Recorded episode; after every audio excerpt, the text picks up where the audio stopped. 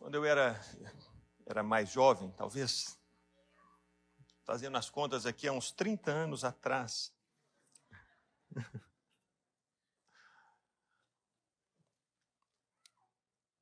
eu tive meu primeiro carro, era um, um Santana 1.8, cinza, carrão.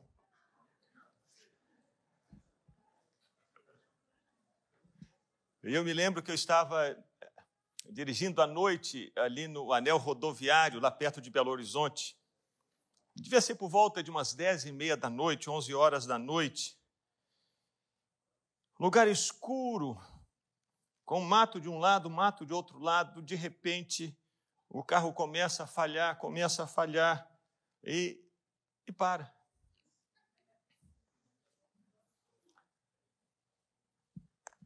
Eu fiquei assim, você pode imaginar, né? um pouco desesperado. À noite, 11 horas, na BR, mato de um lado, mato de outro lado. E, graças a Deus, eu estava com alguns amigos, e com o carro parado ali, conseguimos alguém para nos dar ajuda e nos socorrer, nos, nos levando para um posto onde havia um mecânico. Às vezes a gente até imagina assim, mecânico assim, nessa hora da noite, é, é, a gente até acha né, que eles colocam prego na estrada, enfim. Mas é, encontramos um mecânico e ele veio até o, o carro, ele abriu o capô, ele começou a mexer no motor, e mexia aqui, mexia ali, mexia aqui, desapertava ali, desparafusava ali, e 30 minutos depois ele descobriu o problema do carro. Faltava combustível. O problema é que o ponteiro do combustível marcava meio tanque. Me enganou.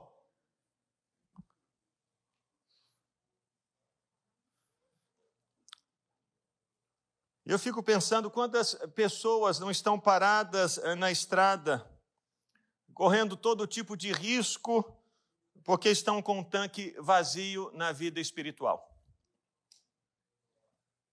Elas estão paradas eh, na estrada, na estrada da vida. Não porque o carro deu algum problema no motor, mas porque o tanque ficou vazio. E ali está você com o tanque vazio, se é você essa pessoa, correndo todo o risco de ser assaltado pelos bandidos, assaltado pelas forças do mal, assaltado pelo medo.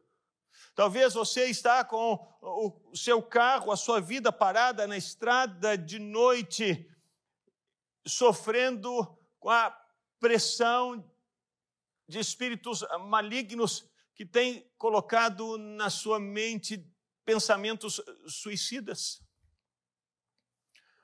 Talvez você esteja sofrendo ali à noite, porque o seu carro parou sem combustível e o que tem vindo à sua mente, ao seu coração, são tentações de adultério.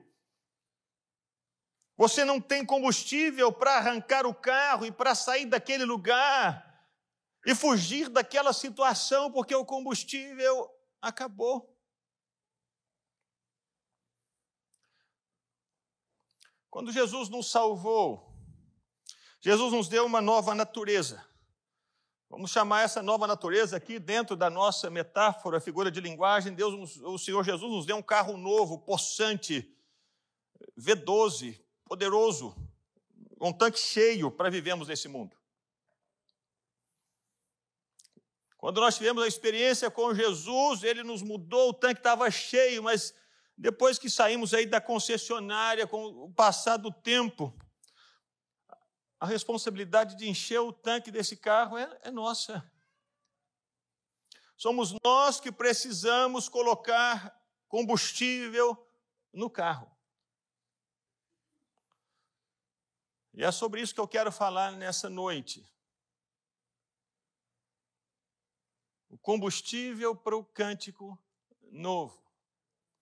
Combustível para continuar a viver uma vida nova combustível para continuar a andar com esse carro e quando os assaltantes vierem, porque por alguma razão você parou o carro em algum lugar, você tem força, você tem combustível, para colocar a primeira e sair fora e fugir, para não ser assaltado.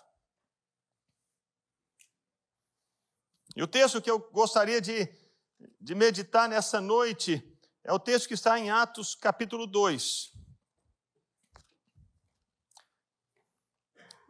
Nós conhecemos bastante esse capítulo da Bíblia, Atos 2, porque é o capítulo da Bíblia que nos fala sobre a experiência que a igreja teve quando ela foi cheia com o Espírito Santo. Aquelas pessoas ali no cenáculo foram visitadas por Deus, ficaram cheias do Espírito Santo e começaram a pregar o Evangelho, começaram a manifestar os dons. E, e naquele primeiro dia, 3 mil pessoas se converteram por causa daquela visitação de Deus na vida daquelas pessoas. O tanque estava cheio. Mas para manter aquele tanque cheio, essas pessoas que foram visitadas pelo Espírito Santo, elas faziam algumas coisas.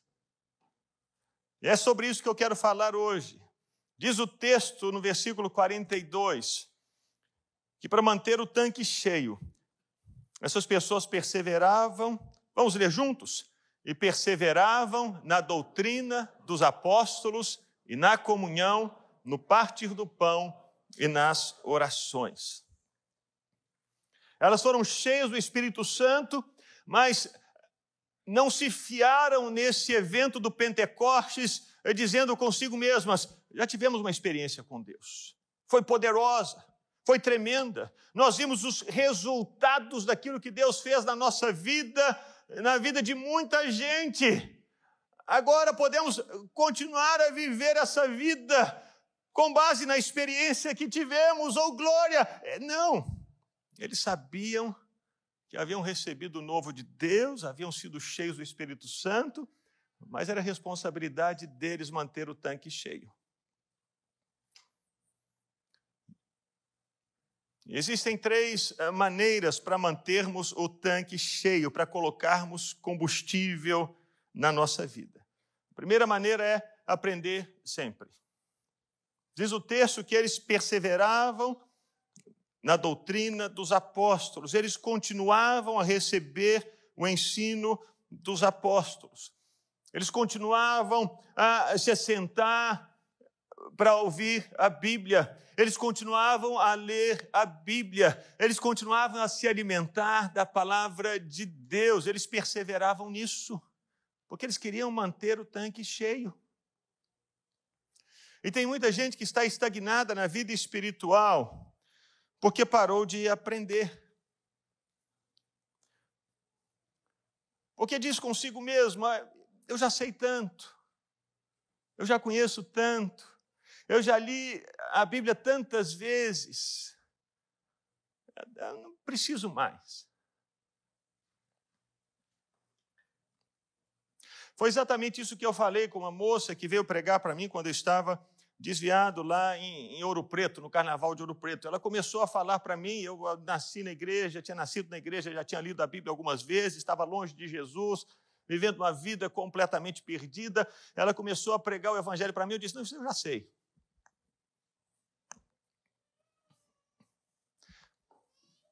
Mas lá estava eu vivendo uma vida medíocre, uma vida vazia, uma vida triste, uma vida sem rumo. Não que eu não tivesse tido uma experiência com Deus antes, mas sim que eu havia sido assaltado, estava vivendo debaixo de uma prisão e de uma opressão e de um vazio, dizendo para os outros: Eu sei. Isso me faz lembrar uma história que a Bíblia conta de um encontro de Jesus com uma mulher que estava encurvada por 18 anos. Está lá em Lucas 13.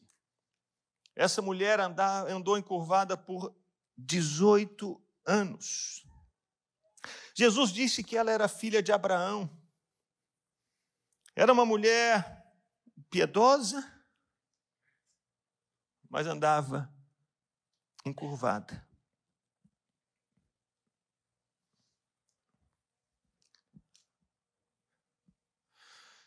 E depois de 18 anos, a pessoa começa a achar que andar encurvado é normal, não é verdade?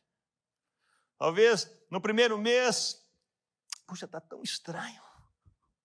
No segundo mês, puxa, o que está acontecendo? Mas depois de 18 anos, a pessoa não conhece outra vida senão essa vida de andar encurvada. E ela acha que o normal para ela é viver daquele jeito viver nessa estagnação, viver nessa paradeira, viver nessa prisão, achando que é isso que Deus tem para ela, e talvez você esteja assim. Talvez você esteja encurvado. Talvez você ache que é normal viver aquilo que a palavra de Deus diz que não é normal. Que não é aquilo que Deus tem para você. Não é aquilo que Deus planejou para você não é a vontade de Deus para você. Mas você parou no tempo, parou no espaço, parou na história, se acostumou com essa vida e permanece aí, encurvado, dizendo: Eu já sei, eu vou à igreja, eu faço as coisas, isso é o normal, é isso que Deus tem para mim.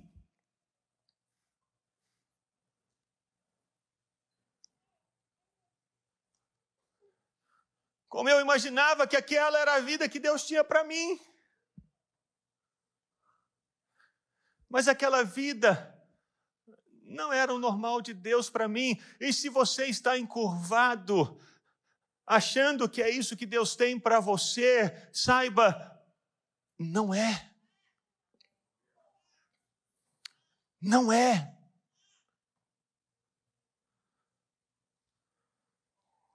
Mas a Bíblia diz que naquele dia em que a mulher foi para a sinagoga, Jesus estava lá.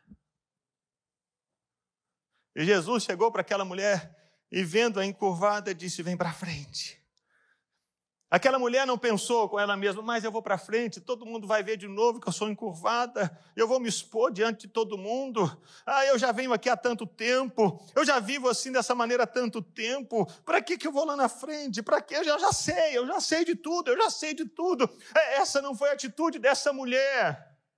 Quando ela ouviu Jesus chamando-a, vem para frente, ela saiu do lugar e, mesmo encurvada, sem medo, sem dúvidas, ela foi à frente ao ouvir aquele convite de Jesus e ao ouvir a palavra de Jesus, uma palavra nova, a Bíblia diz que imediatamente ela se endireitou e ela foi curada, ela foi liberta. E ela que andava e andou por 18 anos achando que era normal olhar para os pés, olhar para baixo. Depois de 18 anos, pela primeira vez, ela conseguiu se endireitar e olhar para frente, olhar para o alto. E viver o novo. Ela aprendeu algo novo, ela ouviu algo novo, ela recebeu uma palavra nova, ela caminhou em cima dessa palavra nova. E de repente você está vivendo limitações na sua vida, exatamente porque você parou de aprender. Está faltando combustível no seu carro, você imaginar isso aqui já é o suficiente. Como essa mulher imaginava, é o suficiente, é normal, eu vou na sinagoga, eu faço tudo do mesmo jeito. Há anos eu estou assim, então é assim que deve ser. Mas Jesus se voltou para ela e voltou para todos e disse: Não, esse não é o jeito. Existe mais. Existe mais para aprendermos. Nós temos aqui um tesouro inesgotável na palavra de Deus.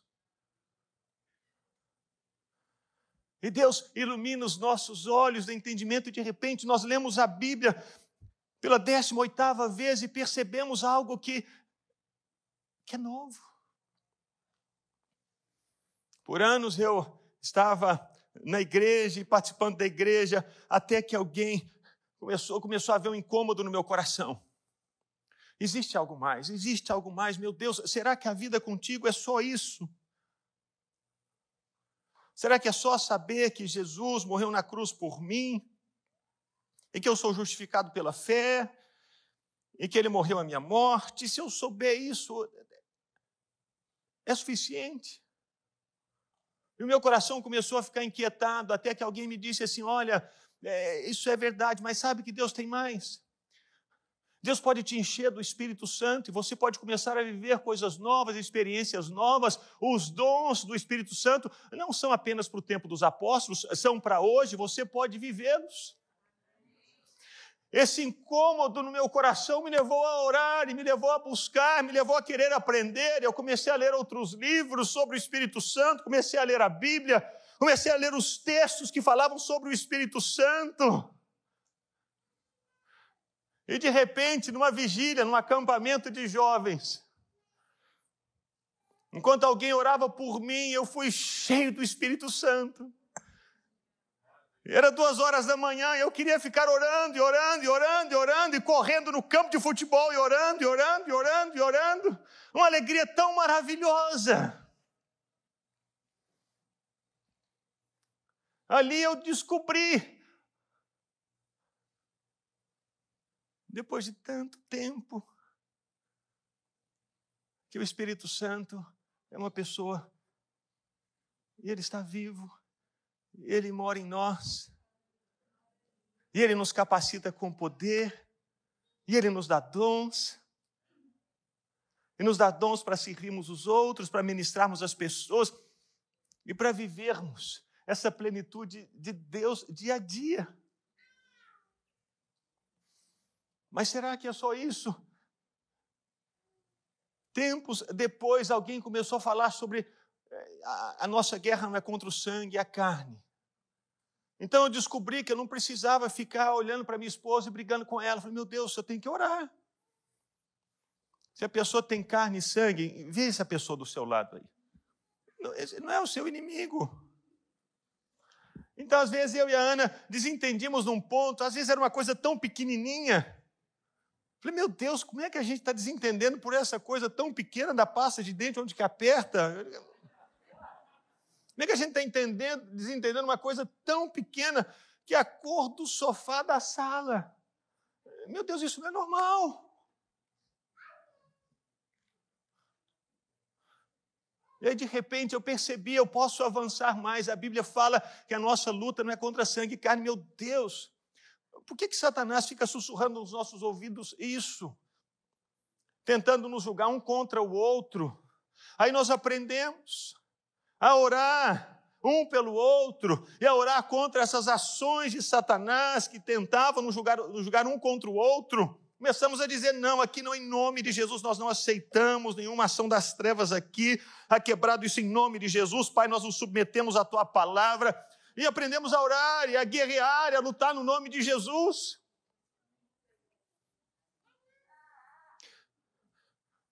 E é dessa maneira que o tanque vai ficando cheio vamos descobrindo as pérolas da palavra de Deus. Se você acha que você já sabe tudo, saiba, você não sabe nada. Se você acha que já sabe o suficiente, saiba, você não sabe nada. Nada. O apóstolo Paulo, escrevendo aos Efésios, ele disse: Eu oro eu oro e peço a Deus, segundo a riqueza da sua glória, que conceda a vocês que sejam fortalecidos com poder mediante o Espírito no íntimo de cada um. O apóstolo Paulo diz: Eu oro, peço a Deus que conceda a vocês espírito de sabedoria e de revelação no pleno conhecimento dEle. Peço que Ele ilumine os olhos do coração de vocês, para que vocês saibam qual é a esperança da vocação de vocês. O apóstolo Paulo ensinou nessa igreja durante três anos para esse povo. E Paulo está dizendo: Deus continue a ensiná-los, continue a instruí-los, porque há sempre mais.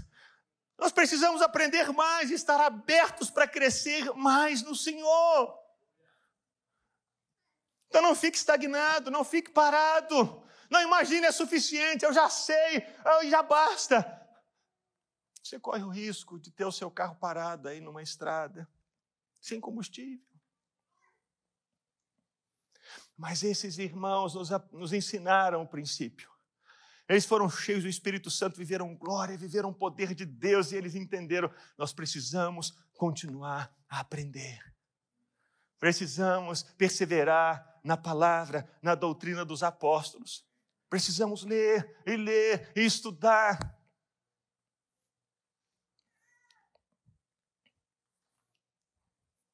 É combustível. E é claro, meus irmãos, que existe ensinamento ruim, não é? Tem comida que alimenta e tem comida que mata. Não é verdade? E tem comida que deixa a pessoa completamente louca, não é?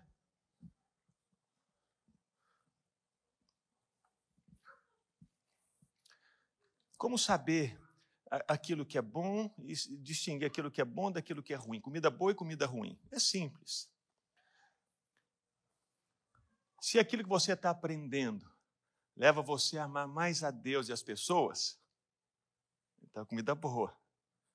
Mas se aquilo que você está aprendendo leva você a, a, criticar mais as pessoas, a chutar e a se achar o, o, o, o cara, lá na, no, em Minas Gerais falava assim, o bonitão da barachita, não é? Não sei. São as piadas antigas, né? então você não está aprendendo nada. Se o que você ou eu ou o que nós aprendemos tem nos feito a nos separar dos outros, dizendo, achando-nos os melhores, os maiores, os mais capazes. Não, não, não vou te ouvir, não. O que você tem para me ensinar? Eu sei demais. Esse conhecimento é veneno. Mas se esse conhecimento que você tem recebido e você tem sede de aprender, e isso é um sinal de saúde. Você quer ler a Bíblia, você aprende, você cresce, e você começa a amar mais a Deus e amar as pessoas. Então, uau, esse conhecimento é bom, é combustível para você. Aprender sempre. Mas outro combustível aqui é, é amar sempre. Porque quando nós aprendemos certo, nós começamos a amar. O texto nos diz que eles não somente perseveravam na doutrina dos apóstolos, mas eles perseveravam em quê? Na comunhão. Eles continuavam a manter a comunhão, continuavam a manter o relacionamento uns com os outros. Eles continuavam a se encontrar uns com os outros. E, e, um parênteses: esse texto não está falando de evangelismo, nós precisamos evangelizar e alcançar os perdidos. Esse texto não está falando sobre isso. Existem outros textos na Bíblia que falam sobre isso. Esse texto nos fala sobre o combustível. O que é que nós precisamos ter na nossa vida para que possamos ah, andar com o carro que Deus nos deu? Para viver a vida que Deus tem para nós. Então precisamos de comunhão, amar as pessoas. Nós sabemos de um ditado que a brasa, quando ela é tirada do braseiro, ela apaga, não é verdade? Então, talvez você tenha recebido tanto de Deus e tanto de Deus, mas, mas saiu do braseiro. E o tanque vai ficando vazio, vazio, vazio, vazio, vazio. E às vezes está igual o meu Santana lá. O, o, o mostrador diz assim: tem meio tanque eu engano, né? O inimigo fez aquilo ali, né? Coloca meio tanque. Mas o tanque estava vazio. Porque a brasa fora do braseiro, ela apaga. Por isso que é tão importante nós termos comunhão uns com os outros.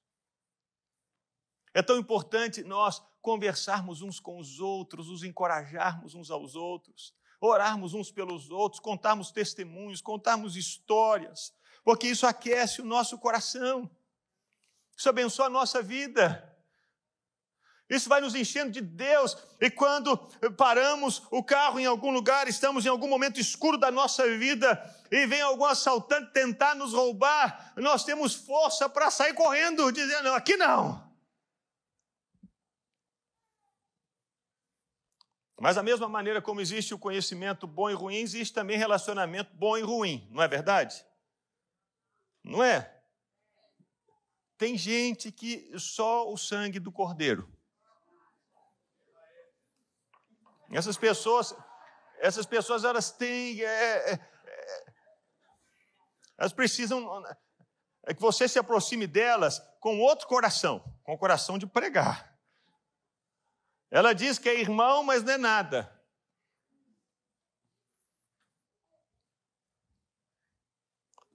Só suga. Nós precisamos alcançar esses. Mas para manter o tanque cheio, nós precisamos nos relacionar com gente crente, com gente que nos aproxima de Deus.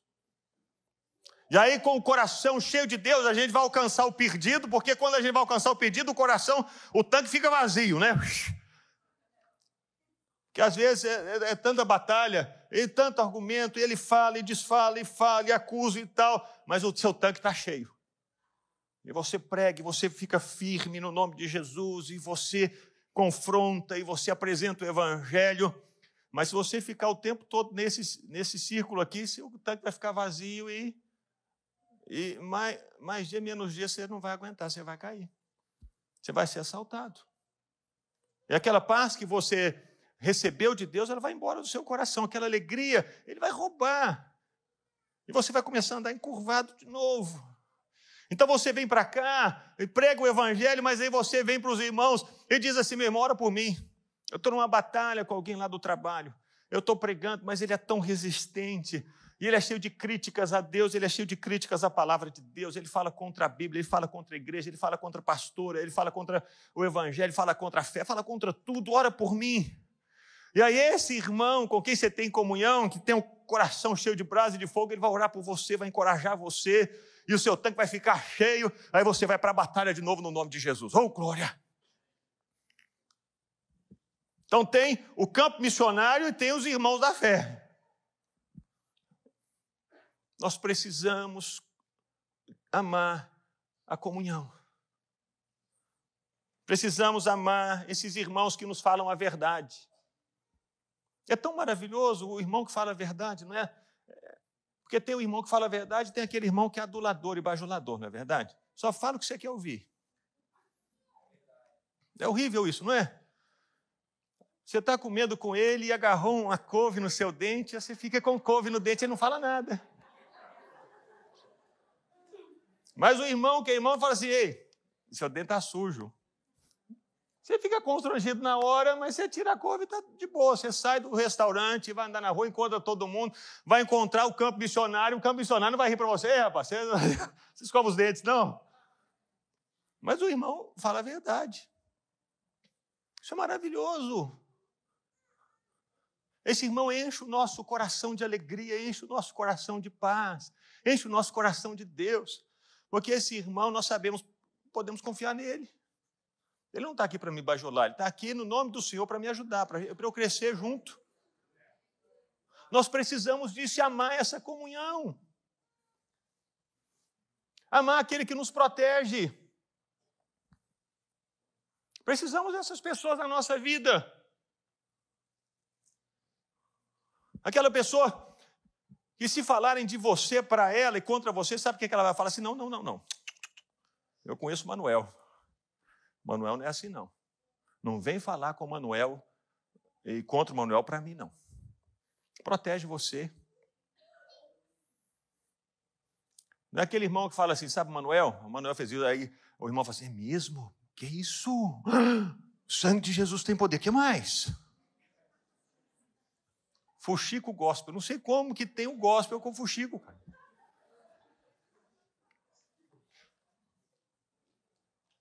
Não é? O sangue de Jesus. Que amigo que é esse fuxico gospel? Não pode. Isso não é irmão. Isso é campo missionário. Mas o irmão vai proteger você. E aí, não fala com o Manuel, não. Não fala assim, não. Aí ele vai no Manuel, Manuel, tá tudo bem, cara? Está acontecendo alguma coisa? Eu posso ajudar em alguma coisa? Eu ouvi umas histórias aí, mas não deve ter nada a ver, não, né? Eu vou falar com o Manuel.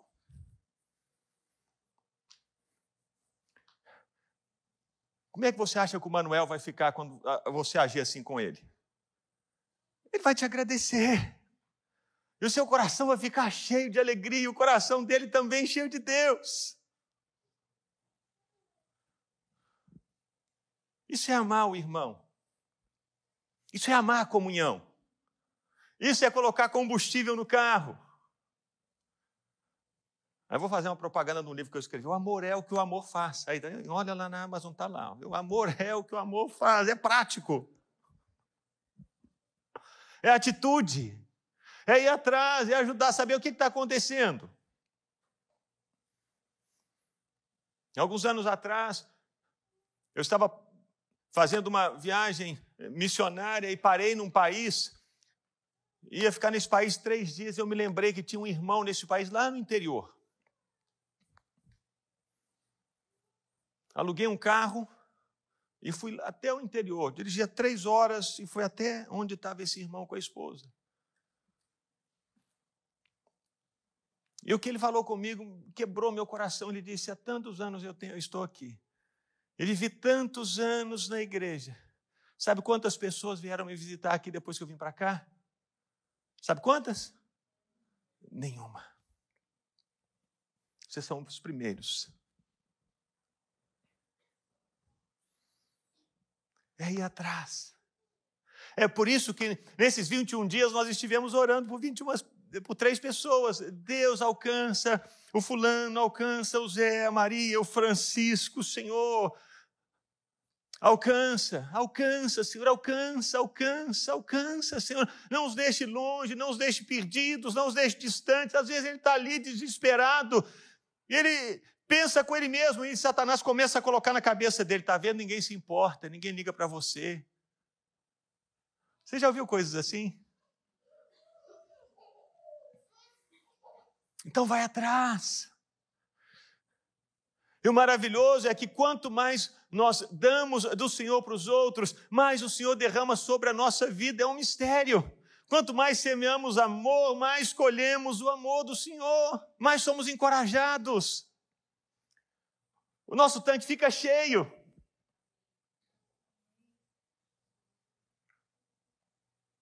Eu me lembro de uma história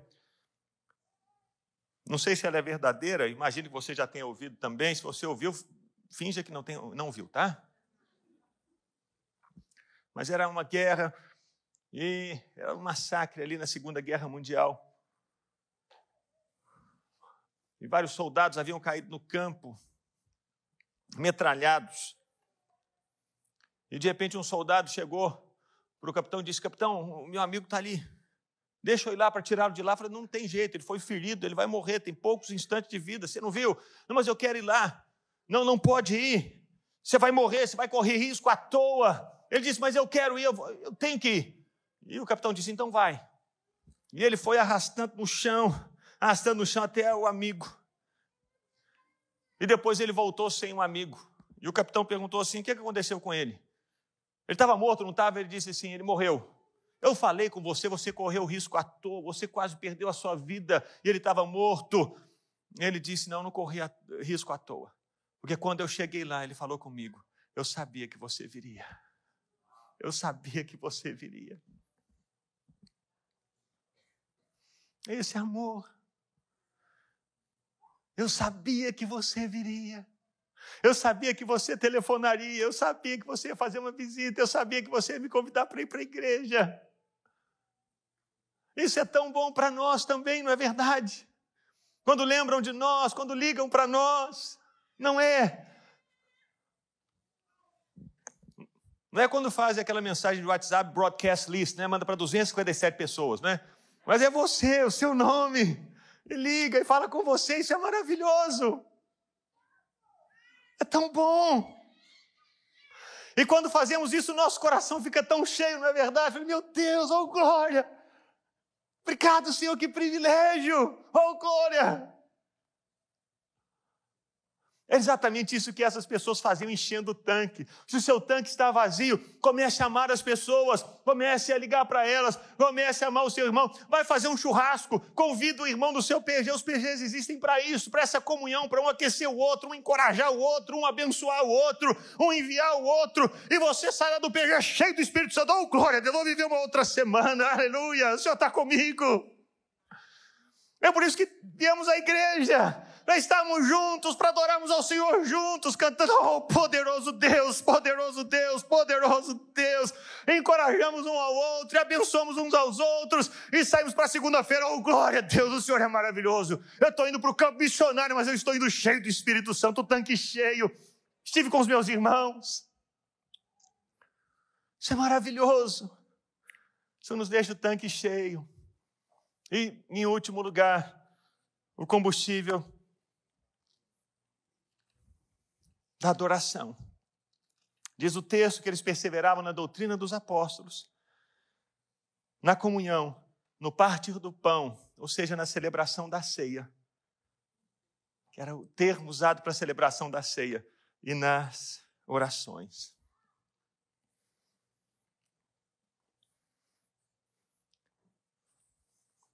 Se a doutrina dos apóstolos, o ensinamento tem a ver comigo, o amar ao outro tem a ver com aquilo que eu faço para o outro, a adoração tem a ver com aquilo que eu vivo com Deus. Isso enche o nosso coração, não é? Não tinha a gente não estava nem com vontade de parar, né? Ficar adorando aqui, oh, poderoso Deus, poderoso Deus. Nosso coração enche, enche.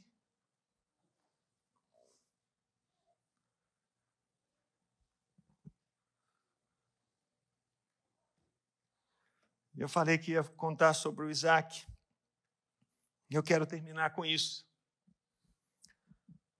Quando começamos os 21 dias de oração, de jejum e oração, nós saímos da igreja e então nós começamos a conversar sobre um, um, um álbum da Ludmilla para orar e adorar. Não sei se você conhece. E alta madrugada, vem. Lindo aquele álbum, né?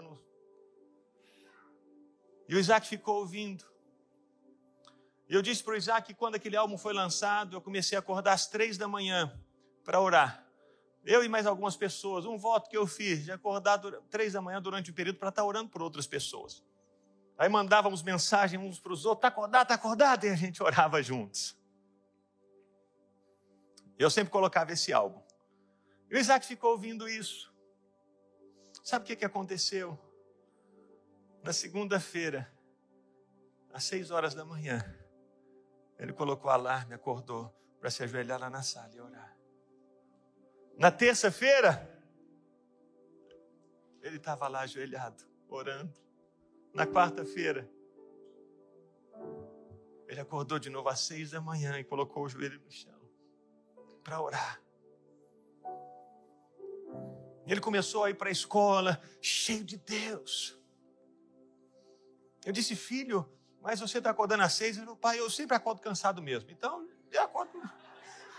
Eu acordo antes, eu já vou estar cansado, pelo menos eu orei. E ele começou a acordar às seis da manhã. Eu, toda manhã, indo lá para o meu lugar de oração, meu devocional, estava lá o Isaac saindo do quarto, lavou o rosto e colocando o joelho no chão ali para orar. E ficando com o coração dele cheio de Deus. E a nossa casa foi ficando cheia assim dessa presença tão doce. E um dia o Benjamin voltou da escola e, e ele falou com a mãe dele: Mãe, eu estava lá no lanche. E aí, no almoço da escola, eu olhei para os meus colegas e disse: Será que a gente não está fazendo nada? Nós vamos ler a Bíblia. E eu tirei a minha Bíblia e comecei a ler a Bíblia, mãe, e comecei a orar por eles. Porque o tanque foi ficando cheio. Esse vertical. É por isso que eu encorajo você. Você vai acordar cansado mesmo, igual o Isaac falou, vai acordar cansado, está acordando antes. E começa a orar, e eu tenho a certeza de que você vai encher o tanque da sua vida. E você vai enfrentar os desafios do seu dia com mais facilidade. E você vai conversar com as pessoas difíceis com mais graça. E você vai conseguir resolver os problemas com mais tranquilidade. E de repente você vai ver as portas se abrirem. E você vai começar a se perguntar: mas como é que isso aconteceu? E Deus vai lembrar de que você começou a encher o seu tanque, você tem combustível para caminhar. E quando as pessoas difíceis se colocam diante de você, você já não responde como você respondia antes, porque agora o seu tanque está cheio. Quando você abre a boca, sai rios de água viva, sai vida, sai paz, sai bênção, sai mansidão. Porque você está cheio. Quando alguém te fecha no trânsito, você não tenta ir atrás dele para brigar e para buzinar. Você levanta a mão e diz: Ô oh, Senhor, abençoa aquele homem, ele está tão estressado. Aquela mulher, Deus, ela deve estar tá perdida, deve estar tá angustiada, abençoe. E você faz isso porque o seu coração está cheio.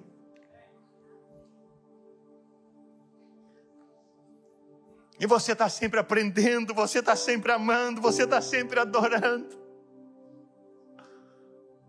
E você está vendo, vai ver e vai começar a ver Deus fluir na sua vida em todas as áreas, em todos os aspectos. Não ande de tanque vazio. O que Jesus fez na sua vida é maravilhoso. A nova natureza que Ele deu para você é maravilhosa. É um carro possante. Então pare no posto e comece a colocar combustível. E você vai ver onde Deus vai levar você. Lugares extraordinários, maravilhosos.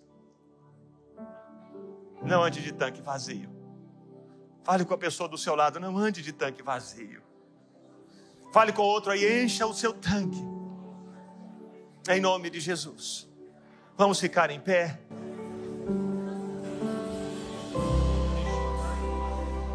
Oh Pai, no nome de Jesus, você pode fechar os seus olhos e orar e pedir, pedir a Deus, Deus, encha a minha vida, encha a minha vida, enche o meu coração, encha a minha vida, Senhor. Encha a minha vida, enche o meu coração. Eu quero ir mais longe, eu quero seguir mais longe, eu quero andar mais longe. E quando, Deus, vierem as noites escuras, Pai, que eu não tenha medo, que eu não me desespere que a dúvida não consiga encontrar espaço no meu coração, que eu não reaja de maneira errada. Mas quando vierem as noites, ó Deus, eu saiba que eu já tenho o tanque cheio, eu posso arrancar e sair daquela situação. E agir e reagir como o Senhor me ensinou, como o Senhor me falou.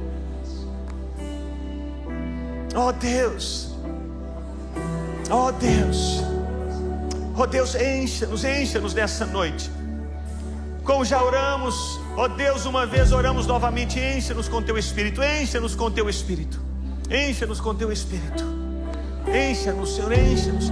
Queremos sair daqui cheios de graça, queremos sair daqui cheios do favor do Senhor, queremos sair daqui cheios da alegria do Senhor, cheios da bênção do Senhor, cheios da palavra do Senhor com tanque cheio, com tanque cheio para vivermos essa semana e vencermos todos os desafios dessa semana, Pai, no nome de Jesus. Abençoa-nos, Senhor, abençoa-nos, Senhor, abençoa-nos. Abençoa-nos no nome de Jesus.